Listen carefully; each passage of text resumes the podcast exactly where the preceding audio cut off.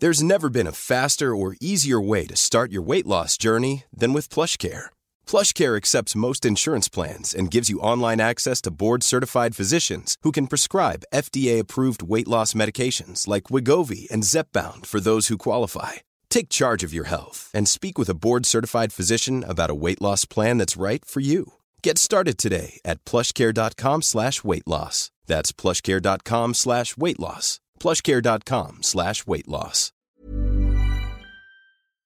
Porque el mundo actual no se entendería sin la economía y los negocios. Acompaña a Mario Maldonado, el columnista de negocios más joven y objetivo del periodismo financiero, en su programa Bitácora de Negocios.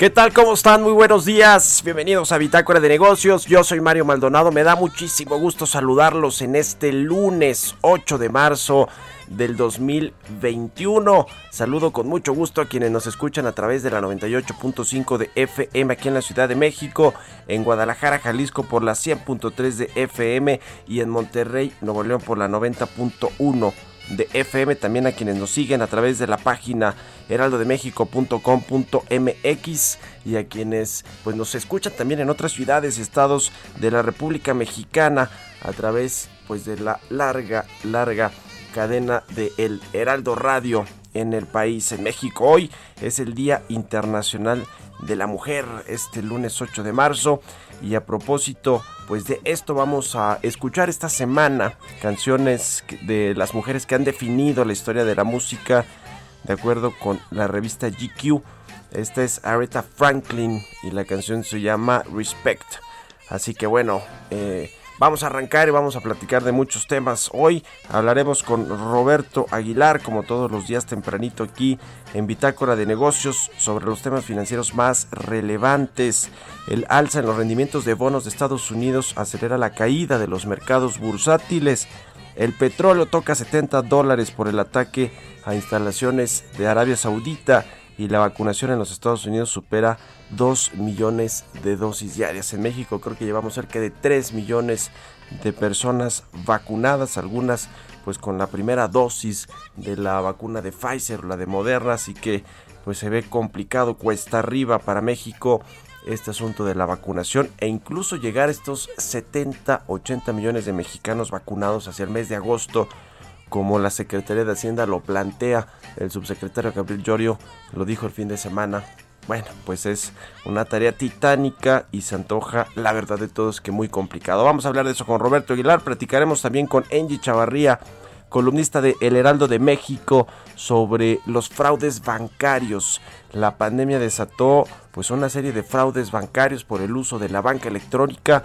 Vamos a hablar con Angie sobre este tema, de qué se trata y cómo podemos prevenir los usuarios del sistema financiero de los bancos, pues que haya más fraudes cibernéticos que nos afectan pues a todos. Vamos a hablar de eso con Angie Chavarría, platicaremos también con Lucía Cárdenas, directora de estudios económicos de City Banamex, sobre la encuesta que hace este grupo financiero con expertos del sector privado, con analistas eh, cuánto va a crecer la economía de México, este 4%. La verdad es que pese a los eh, pronósticos pesimistas de algunos en términos de la campaña de vacunación y la recuperación económica, pues ya muchas eh, casas de bolsa, organismos internacionales, el propio Banco de México lo hizo la semana pasada, han mejorado los pronósticos de crecimiento de México y eso pues es favorable, no tiene mucho que ver con lo que sucede en el país, sino con el motor de las exportaciones y con el crecimiento y recuperación de los Estados Unidos. Pero vamos a hablar de eso con Lucía, Lucía Cárdenas de Citibanamex y platicaremos también con Oscar Moreno socio de la práctica de energía de González Calvillo, sobre el panorama para las empresas del sector eléctrico luego de este cambio a la ley, a la ley de la industria eléctrica que se pasó fast track la semana pasada en el Congreso Federal, en la Cámara de Senadores, y bueno, pues se va a promulgar con los cambios que esto significa en el sector eléctrico, que es dejar pues en la cola, en la fila las empresas de energías limpias y privilegiar a la Comisión Federal de Electricidad. Hay muchas inversiones en juego, en riesgo en este sector eléctrico y bueno, pues seguramente vendrán también lloverán las lluvias de amparos de las empresas pues por este cambio de reglas del juego. Vamos a entrarle a todos estos temas hoy aquí en Bitácora de Negocios en el Día Internacional de la Mujer. Vámonos ahora con el resumen de las noticias más importantes para comenzar este lunes 8 de marzo.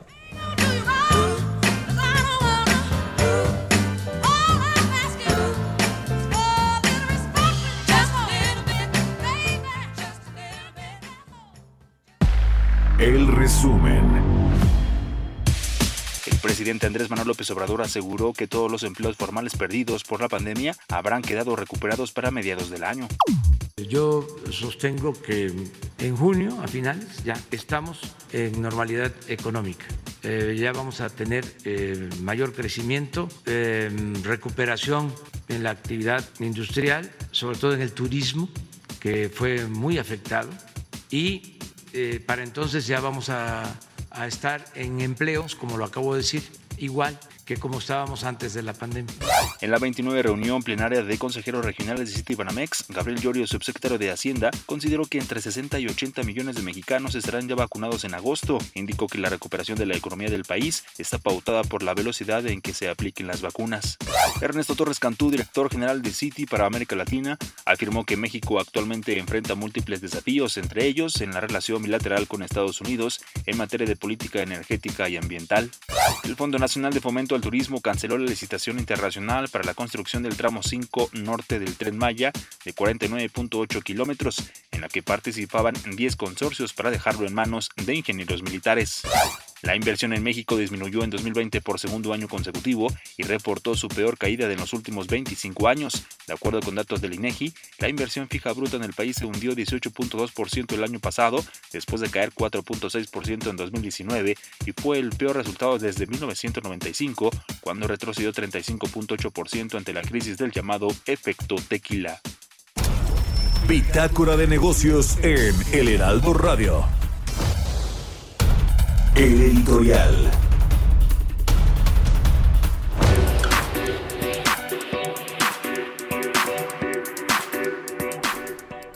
Y bueno, pues en este 8 de marzo, Día Internacional de la Mujer, vale muchísimo la pena hablar de la participación de las mujeres en la economía global, por supuesto en la economía mexicana, en el mercado laboral.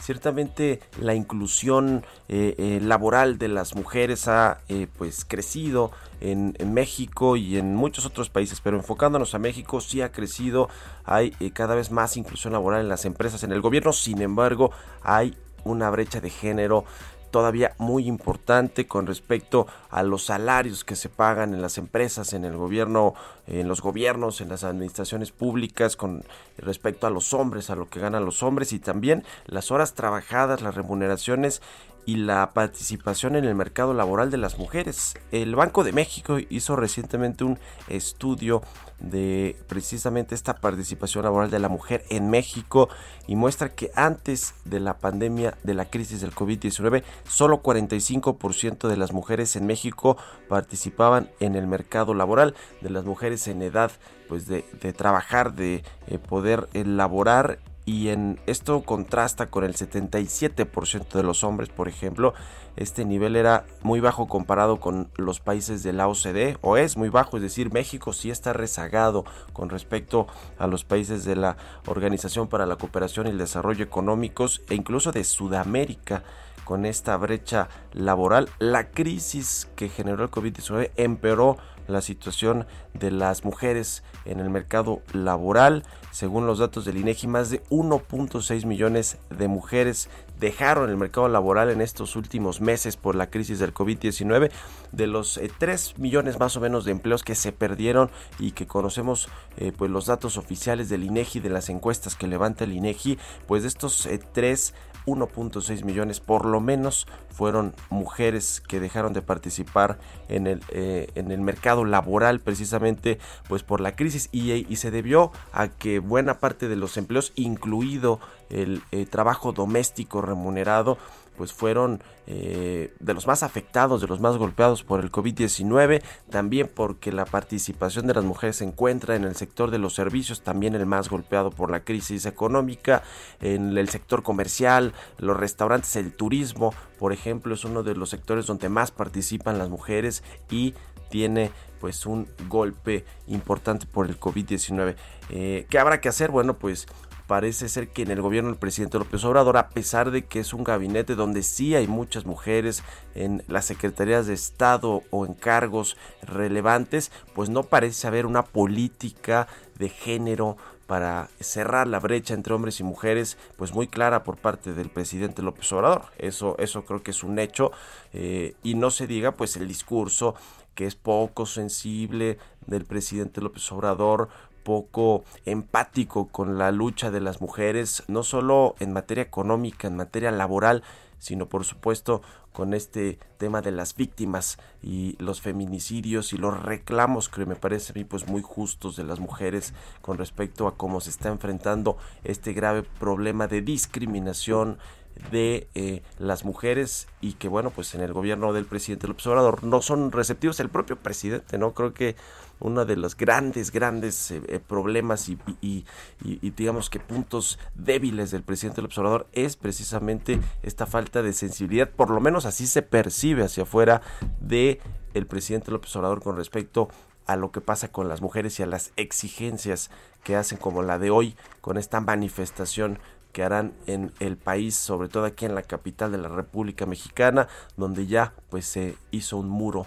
una valla alrededor de Palacio Nacional, que se convirtió, por cierto, en un memorial de las víctimas de feminicidios en México, de algunas de las víctimas de feminicidios en México.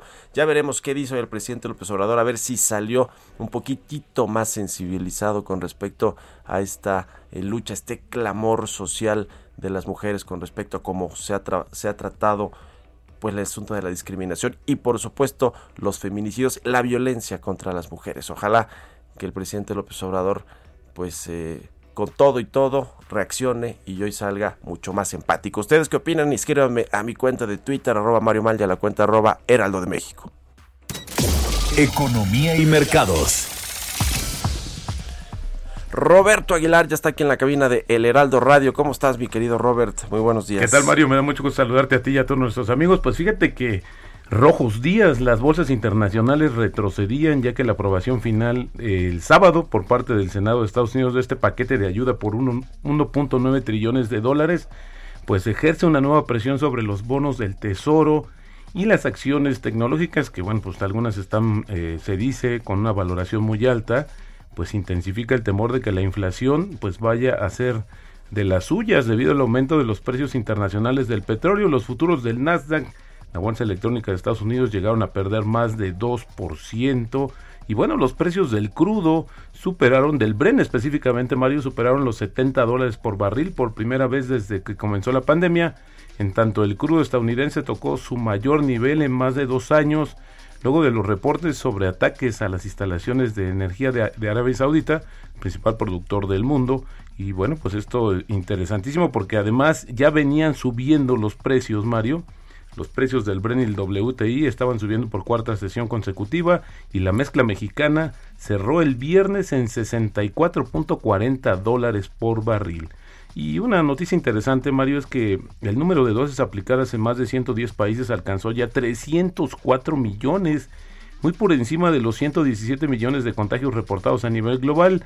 El promedio de vacunación diaria en el mundo ya alcanzó 7.9 millones y de mantenerse el mismo ritmo tomaría 3.9 años inocular al 75% de la población mundial. En Estados Unidos, interesante, fíjate, se aceleró la aplicación para alcanzar un promedio de 2.1 millones de dosis diarias y se calcula que para vacunar al 75% de los estadounidenses ahora solo se van a necesitar seis meses. Y bueno, con esta política que tiene el presidente Biden, yo esperaría que fuera todavía un plazo más corto. También un dato interesante que se dio a conocer hoy es que en marzo el índice de confianza de los inversionistas, que por cierto también se dio a conocer aquí en México, el de confianza de los consumidores, pues se disparó a su nivel más alto en más de un año en marzo, impulsado por una mejor visión de la situación actual. Según una encuesta que se da a conocer, el índice Centix llegó a justamente a su mayor nivel. Y esto, fíjate, se explica en buena medida porque el avance justamente de las campañas mundiales de vacunación a eh, lo que aumenta la esperanza de la protección eficaz y esta tendencia permite una apertura más rápida de la economía. Eso es lo que están apostando los inversionistas y de ahí que se refleje en este indicador. Ya platicábamos el viernes, Mario, que China había establecido un crecimiento, una meta de crecimiento económico para este año de por lo menos 6%, lo cual desanimó a los mercados. Pero fíjate que además de eso se dio a conocer que China evitó establecer un objetivo concreto de crecimiento económico de su plan quinquenal, que lo hacía hace algunos años, que daba un plan de cinco años y daba el promedio de crecimiento, pues tampoco lo va a hacer justamente en esta ocasión la economía china.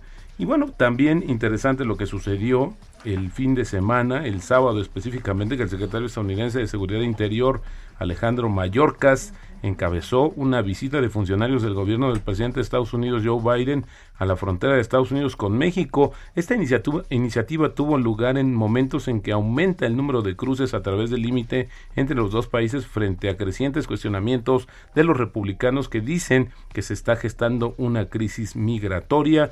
Y bueno, también esta semana, Mario, interesante, eh, en México, importantes indicadores. Mañana se da a conocer la inflación de febrero, que nuevamente estará presionada. El miércoles, el reporte de ventas del ANTAD del segundo mes del año. El viernes, el primer dato de la producción industrial del año, donde también se está esperando una caída cercana al 5%, y el dato de afiliados al Instituto Mexicano del Seguro Social correspondiente a febrero. Y el tipo de cambio, Mario, ya está cotizando en estos momentos en 21.55.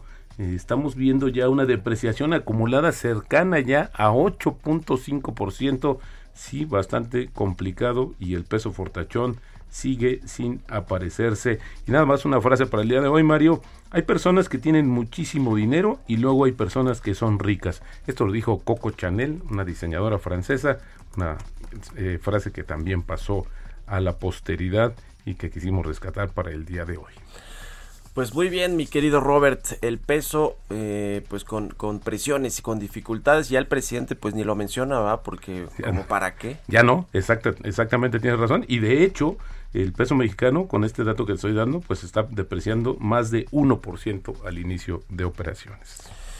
Pues ya veremos. Igual que los precios de la gasolina también, ¿no? Hay, han habido aumentos, aunque no gasolinazos como tal, pero sí aumentos al precio de la gasolina que ya pues casi casi que los dos, tanto el peso como la, la magna están casi arriba de los de los 21 pesos, ¿no? De los 21 pesos, así es, así es. Ya mañana dos indicadores muy importantes, ¿no? Para la economía nacional. Totalmente. Y mañana ya vamos a saber el efecto real con este indicador de la inflación, que como te decía, se espera todavía presionado justamente por el precio de los energéticos.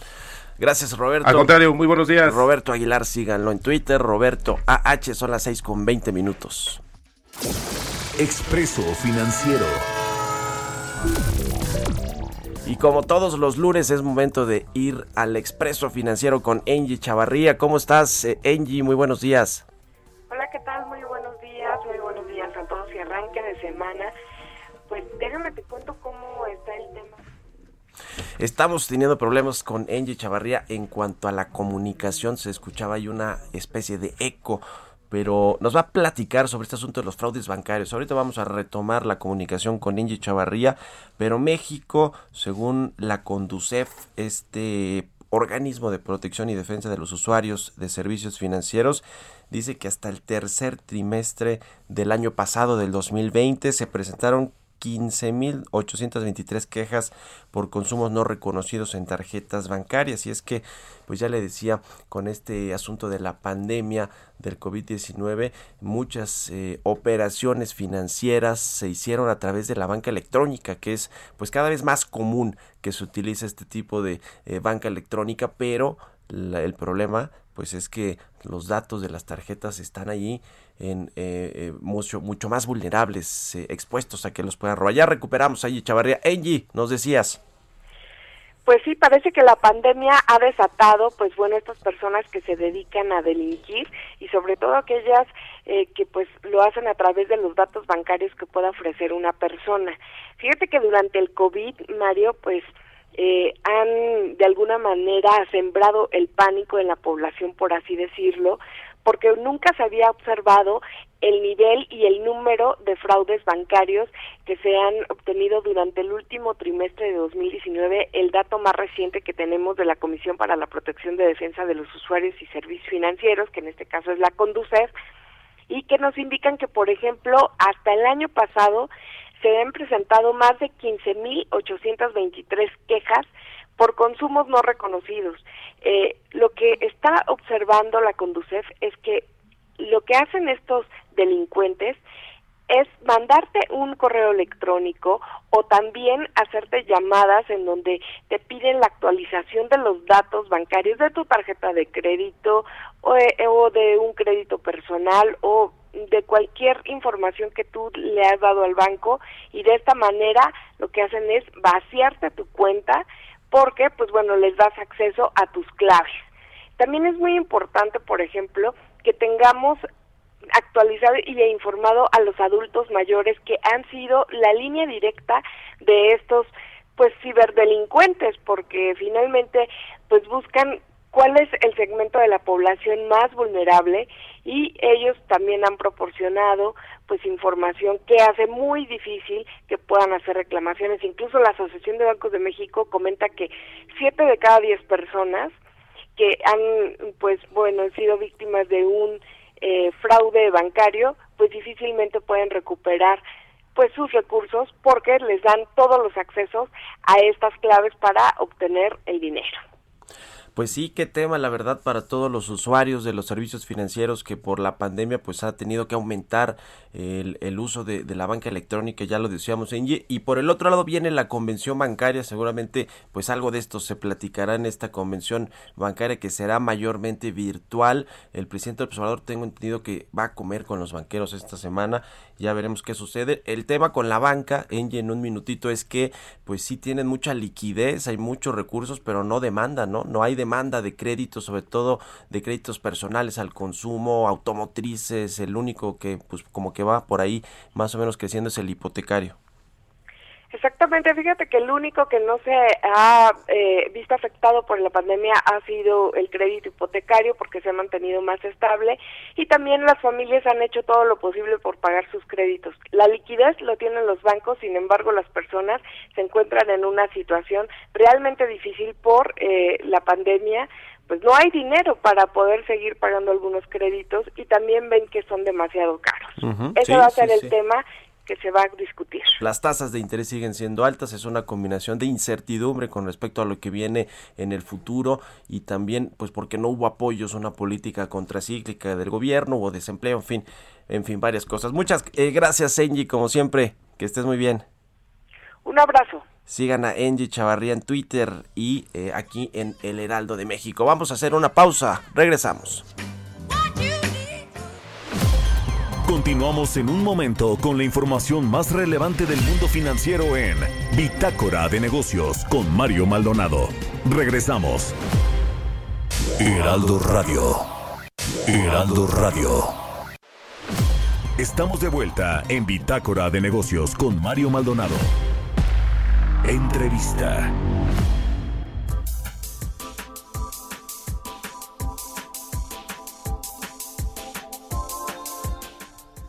Ya estamos de regreso aquí en Bitácora de Negocios. Son las 6 de la mañana con 30 minutos, tiempo del centro de México. Vamos a platicar sobre esta encuesta de City Banamex, esta encuesta de expectativas donde pues se entrevista, se consultan analistas eh, para ver pues diferentes variables económicas importantes. Una de ellas pues es el crecimiento eh, de la economía mexicana, del Producto Interno Bruto en este 2021, el rebote que va a tener la economía nacional de cara pues a la recuperación mundial, eh, particularmente de los Estados Unidos, a donde van 80% de nuestras exportaciones y que parece ser que pues es algo que va a jalar también la recuperación de la economía mexicana, pero para platicar más a detalle de este encuesta. Me da mucho gusto saludar en la línea telefónica a Lucía Cárdenas, ella es directora de estudios económicos de Citibanamex. Lucía, muy buenos días.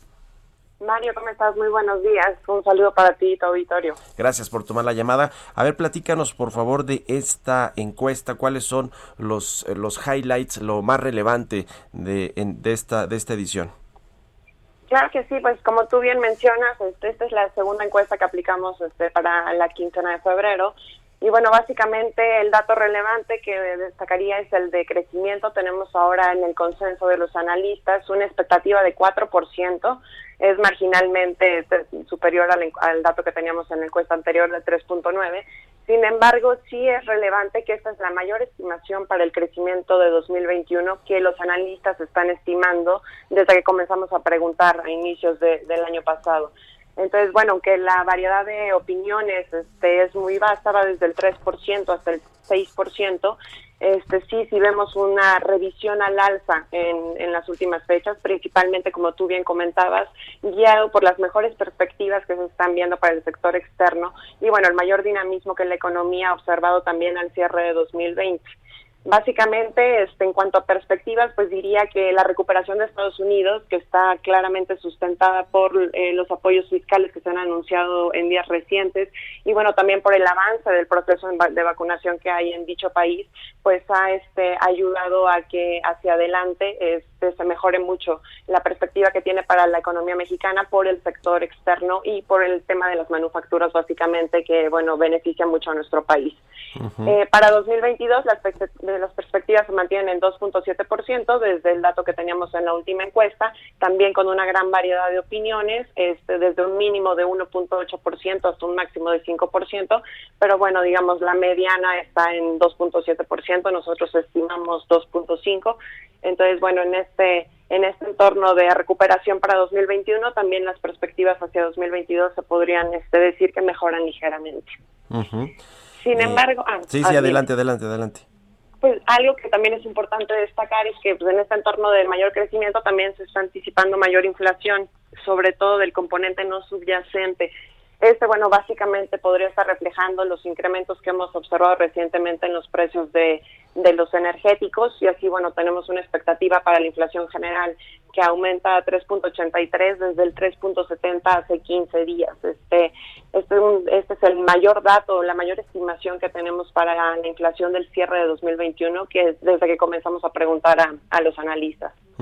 Sí, justamente este dato que se da a conocer mañana por parte de el, el, INEGI sobre la inflación de eh, febrero, la inflación anual que como tú dices se, se prevé sea pues eh, mayor a la de las quincenas anteriores y que, y que bueno, pues esto eh, tiene que ver con el aumento de, de algunos precios importantes, incluidos los energéticos, la gasolina, que parece ser que incluso con estos subsidios de la Secretaría de Hacienda no no logran eh, pues eh, controlarse digamos por por esta liberalización que se hizo también de los precios ya hace hace tiempo ¿qué, ¿qué, otros indicadores relevantes están aquí en esta en esta encuesta que vale la pena platicar Lucía.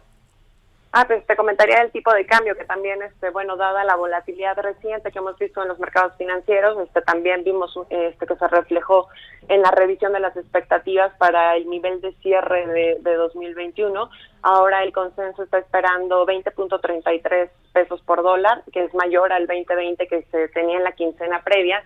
Y bueno, para el cierre de 2022, sin embargo, el tipo de cambio se revisa un poco a la baja, el nivel a 20.73 menor a los 21 pesos por dólar que teníamos estimados hace hace dos semanas. Esta también este es un cambio importante en, en la revisión al alza para el tipo de cambio al cierre de 2021 y también este algo que destacaría es este cómo el consenso está también ya desviándose un poco acerca de la nueva la siguiente decisión de Banjico para el recorte a la tasa de interés si bien en la encuesta previa veíamos que la mayoría de los analistas este, estaban prediciendo que Banjico iba a recortar su tasa en 25 puntos base en la reunión de marzo, ahora lo que vemos es que esta proporción ha disminuido y únicamente 17 de los 28 analistas que encuestamos están estimando un recorte para la tasa objetivo de 25 puntos base.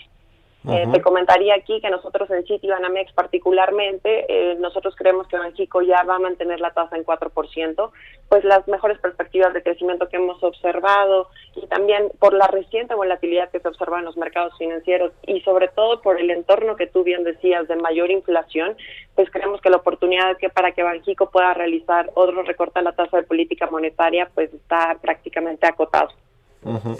Eh, Lucía, ¿qué te parece esta estimación del Banco de México la semana pasada con respecto precisamente a la recuperación económica?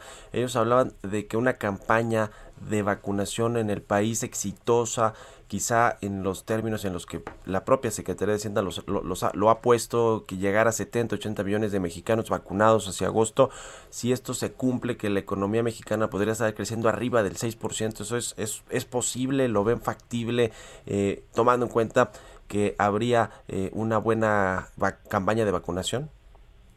Ese, digamos, Banxico presenta escenarios de crecimiento, ese escenario de superior al 6%, como tú dices, es el escenario optimista, por llamarlo de algún modo. Su escenario central se ubica en 4.8%, que incluso es mucho mayor, por ejemplo, al de los analistas, que está en 4%, o al de la Secretaría de Hacienda, que está en 4.6%. Pero sí, sin duda, el tener este, una recuperación mucho más rápida, un avance también más rápido en el proceso de vacunación, eh, coadyuvaría a poder iniciar nuevamente con este, la apertura de actividades actividades o ciertos sectores que todavía siguen muy afectados este por el tema de, de los cierres debido a la pandemia. Entonces este sin duda es el tener un avance en ese sentido sería muy positivo para, para tener mejores perspectivas de crecimiento sobre este tema del tipo de cambio, eh, Lucía, ¿qué, podemos esperar para el, para el mediano plazo? Sé que obviamente es muy difícil saber, no hay bola de cristal para saber cómo se va a comportar el, el peso frente al dólar, pero eh, tú ves mayores presiones en el escenario de corto y mediano plazo para el peso frente al dólar, tomando en cuenta pues sí que todavía hay incertidumbre y turbulencia en, en, los mercados financieros, en la economía, en la recuperación económica global. Eh, ¿Ves presionado el peso que, que pues es una moneda tan tan, líquida y que se negocia tanto en los mercados que es de las más afectadas cuando eh, el, dólar se fortalece. Sí, sin duda es la segunda moneda este, más cotizada eh, de los países del bloque emergente. Entonces, sin duda, nosotros estamos estimando que en los siguientes meses este, vamos a tener todavía episodios de volatilidad, principalmente este, guiados por, como tú dices, este, el tema del fortalecimiento del dólar, el dólar fuerte que estamos observando a raíz de las mejores perspectivas de recuperación de Estados Unidos y al mismo tiempo también de ciertos temores por parte de los analistas que el tema de reflación que ahorita se podría experimentar en dicho país, pues tenga un impacto más adelante y produzca este mayor inflación. Y al mismo tiempo, bueno, también este señalar que durante el año nosotros tenemos este también el proceso electoral que sin duda no estamos descartando que pueda tener este eh, algunos escenarios de volatilidad en, ya a nivel local. Pues ahí está, muy interesante. Te agradezco mucho, Lucía Cárdenas, directora de estudios económicos de Citibanamex, que nos hayas tomado la llamada aquí en Bitácora de Negocios y muy buenos días. Muchas gracias, Mario. Muy buenos días. Un saludo. Saludos, 6 con 39, casi 6 con 40. Vamos a otra cosa. Historias empresariales. Bueno, Netflix, esta plataforma de streaming tan conocida de streaming de videos, de series, de películas, anunció una inversión en favor de las mujeres en la industria del entretenimiento. ¿De qué se trata? Nos cuenta Giovanna Torres.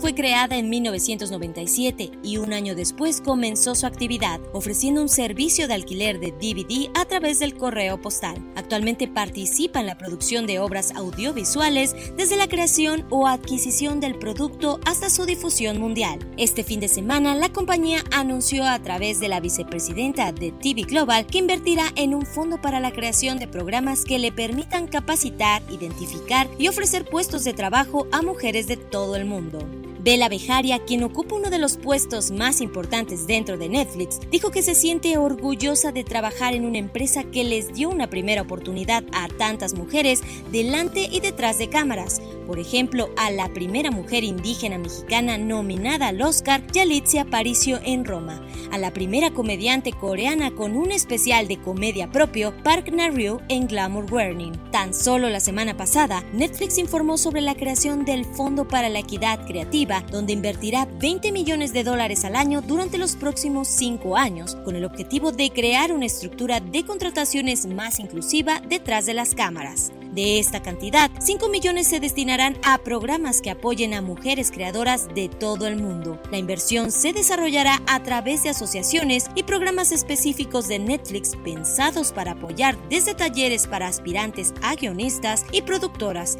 hasta oportunidades como asistentes en producciones. Para Bitácora de Negocios, Giovanna Torres. Entrevista. Luego de la aprobación en el Congreso de la Unión de la reforma a la ley de la industria eléctrica, diversas empresas e industrias ya preparan los recursos legales para frenar pues esta iniciativa que es nociva para la inversión privada, pero sobre todo porque cambia las reglas del juego, los contratos de empresas que ya eh, pues eh, están eh, participando en el sector eléctrico. El sector renovable ha dicho que los cambios atropellan el derecho a la libre competencia en el mercado eléctrico y la no retroactividad de la ley. Para hablar de estos temas, me da mucho gusto saludar a Oscar Moreno. Él es socio de la práctica de energía en González Calvillo SC. ¿Cuál es el panorama que se vislumbra para eh, las empresas que ya están participando en el sector eléctrico y que pues ahora se van a ver afectadas en sus intereses, en sus inversiones en, eh, con este cambio a la ley en la industria eléctrica? Un tema muy relevante, Mario. No es, no es un tema nada más de esta nueva reforma la ley de la industria eléctrica, sino que ya se viene dando ciertos actos por parte de la administración con relación al posicionamiento eh, de Comisión Federal de Electricidad al tener una eh, ventaja competitiva de volverla a hacerla fuerte. Es eh, el argumento de fondo. Obviamente esta situación, con estos acuerdos que se vieron, vinieron dando en el pasado y ahora con esta reforma a la ley de la industria eléctrica, pues obviamente se vulneran derechos adquiridos por parte de particulares, ¿no? Se vulneran también este, derechos constitucionales, ¿no? Derechos establecidos en ley, ¿no? De la libre competencia, de la libre concurrencia, ¿no? Que obviamente al darse estas modificaciones a la ley de la industria eléctrica, pues se ven una serie de afectaciones tanto a derechos adquiridos, ¿no? Como a, obviamente, eh, la posibilidad de participar libremente o eh, abiertamente con un, ánimo de competencia en el mercado, el mercado eléctrico, ¿no? Situación que pone en riesgo inversiones millonarias en nuestro propio país, situaciones que afectan a diversas industrias, ¿no? Tanto desde el punto de vista de generación de energía eléctrica como a los potenciales consumidores o consumidores actuales de energía eléctrica proveniente de fuentes renovables. Se habla, Oscar, de que este, eh, pues esta ola de amparos que van a venir por esta eh, reforma a la ley del sector eléctrico, pues es similar a lo que sucedió con la cancelación del nuevo aeropuerto internacional de la Ciudad de México, ese de Texcoco, que estuvo en los días recientes pues en el ojo de huracán de nueva cuenta por este cálculo que hizo la Auditoría Superior de la Federación. ¿Cómo ves? ¿Tú comparas, haces equiparable a lo que viene en términos legales con la cancelación de contratos o la renegociación de contratos en el sector eléctrico con lo que sucedió con el aeropuerto? Eh, tiene algunos puntos de contacto, evidentemente, pero lo veo desde un punto de vista natural y jurídico distinto. Por la cancelación del, nuevo aeropuerto internacional fue pues, obviamente una cancelación de, diversos contratos que implicaban obra, ¿no? que está, fue contratada por el propio gobierno. Aquí estamos hablando de una reforma a la ley de la industria eléctrica que implica eh, incertidumbre hacia aquellos inversionistas que confiaron en un marco normativo establecido para poder eh, construir y desarrollar plantas de generación de energía eléctrica que les permitieran a ellos generar negocio, ¿no? que es un poco distinto a lo que se estableció en los contratos del, aeropuerto, del nuevo aeropuerto donde se encargó una obra a través de un fideicomiso y se tenían ciertos compromisos de adquisición de ciertos bienes, equipos principales, de servicios.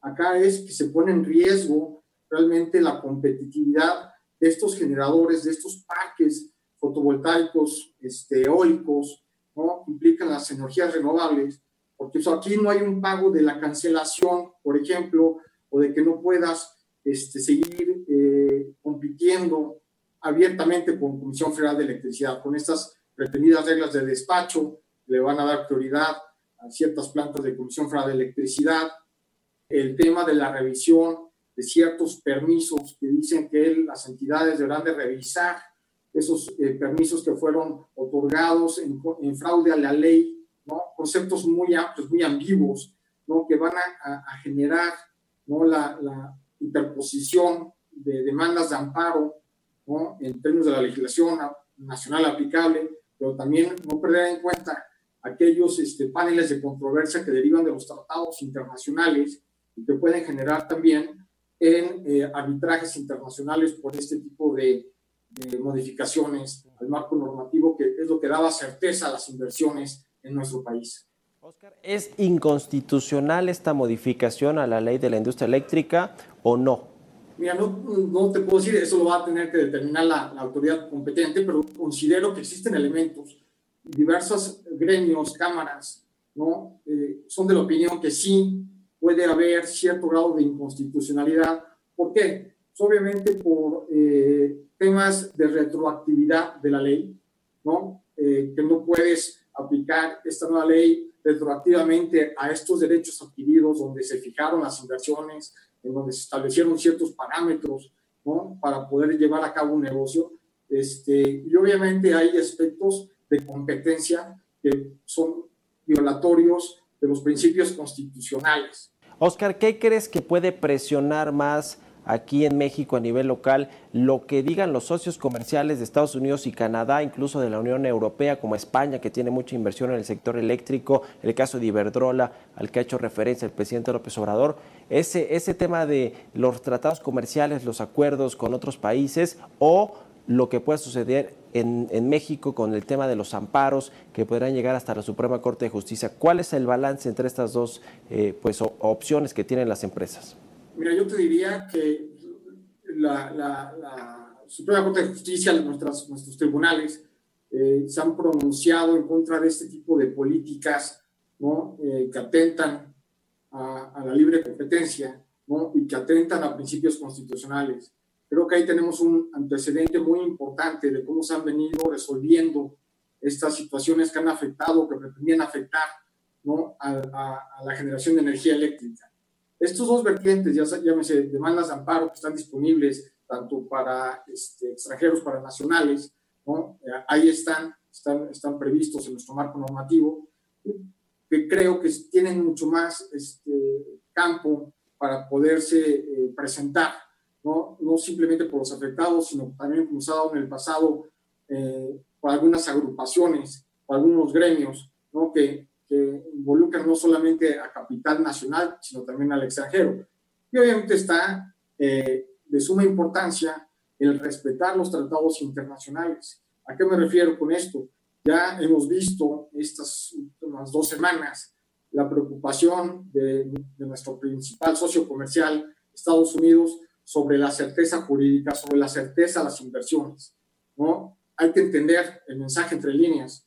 No se debe afectar derechos adquiridos. Debe haber certidumbre para las inversiones internacionales. Si no va a haber lugar a duda que si alguien se ve afectado, van a acudir a los medios que tengan disponibles para poder este, que sus derechos sean respetados. ¿no? Con esto implica también el riesgo de paralizar la industria, de tenemos riesgos de que se incrementen costos, ¿no? Estamos viendo a las cámaras diciendo cuánto podrían incrementarse ¿no? los costos, eso pues, generaría un, efecto en cadena, ¿no? lamentablemente, pero estas dos piezas fundamentales, tanto las demandas de amparo como los arbitrajes internacionales, eh, yo diría, iría un poco más con el peso de las demandas de amparo, eh, que se puedan llegar a presentar, pero obviamente teniendo muy, en cuenta los principios y los, los compromisos internacionales que se tienen pues está por verse qué sucede con esta reforma a la ley de la industria eléctrica en materia legal de amparos y también en materia comercial y de relación bilateral con nuestros socios principales como son los Estados Unidos, Canadá y países de la Unión Europea. Te agradezco mucho, Oscar Moreno, socio de la práctica de energía en González Calvillo, por haber tomado la entrevista. Esté muy bien. Bitácora de negocios. Bueno, son 6 con 50 minutos, ya casi nos despedimos, entramos a la recta final del programa. Le voy a dar dos notas finales. Una es la que trae en su portada hoy el Heraldo de México con respecto a Odebrecht, esta empresa socia de petróleos mexicanos que además pues fue eh, una, una, bomba de corrupción que se destapó hace ya por lo menos un par de años, hace varios años en, en realidad, pero en México tuvo, eh, digamos, más eco hace un par de años y a partir de eso la relación de las filiales y subsidiarias de Odebrecht con petróleos mexicanos se hizo más complicada. Ayer, eh, la, la semana pasada, perdón, se anunció este acuerdo de un contrato muy importante para el suministro de etano en este proyecto, este desarrollo de Tileno 21, que es una asociación de Braskem, la subsidiaria precisamente de Odebrecht y eh, Eidesa, que es una mexicana, y que bueno, pues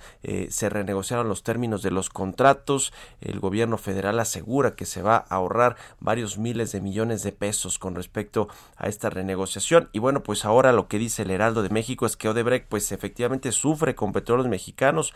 Se lograron ahorros de por más eh, de más de 660 millones de dólares. Esta, eh, eh, pues, esta relación que tiene Pemex todavía con Odebrecht, con algunas de sus filiales y que bueno, pues es relevante. Échale un ojo, ahí está en el Heraldo de México en su versión impresa y en su versión digital. Y por el otro lado, pues en este Día Internacional de la Mujer también el Heraldo Media Group está anunciando un nuevo proyecto que se llama Conoce Mente Mujer la voz que inspira es un proyecto que llega a México para enaltecer los valores de la mujer, informar y empoderar a cada una de ellas.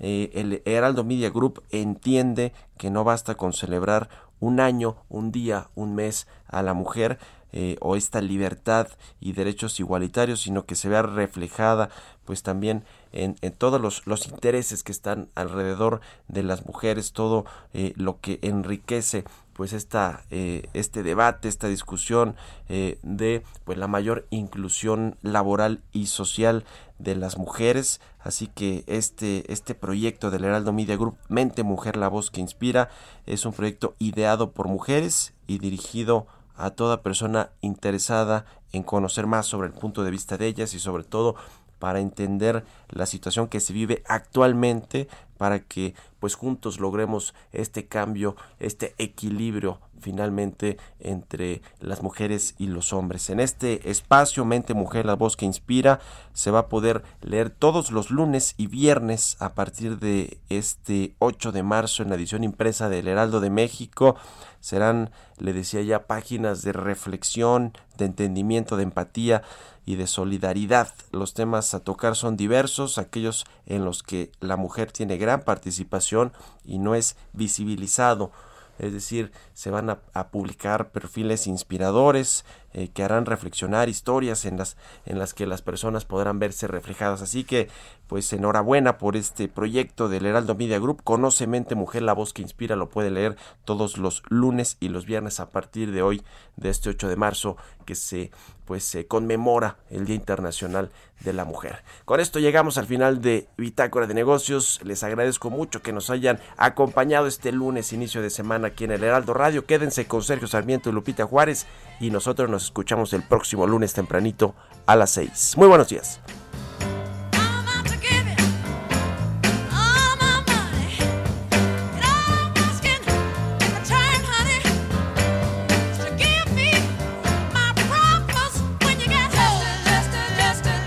Esto fue Bitácora de Negocios con Mario Maldonado, donde la H suena y ahora también se escucha una estación de Heraldo Media Group. Mom deserves the best, and there's no better place to shop for Mother's Day than Whole Foods Market. They're your destination for unbeatable savings, from premium gifts to show-stopping flowers and irresistible desserts. Start by saving 33% with Prime on all body care and candles. Then get a 15-stem bunch of tulips for just $9.99 each with Prime. Round out Mom's menu with festive rosé, irresistible berry chantilly cake, and more special treats. Come celebrate Mother's Day at Whole Foods Market.